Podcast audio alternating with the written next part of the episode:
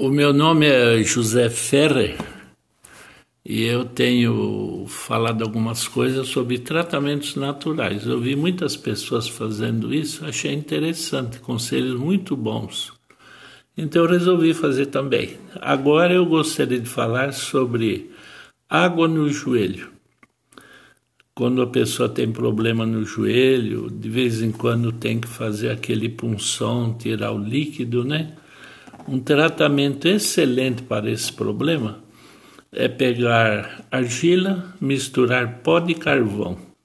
Fica tudo preto. Aí joga o suco de cenoura, faz o barro e põe uma colher de mel. E aí põe esse cataplasma no joelho.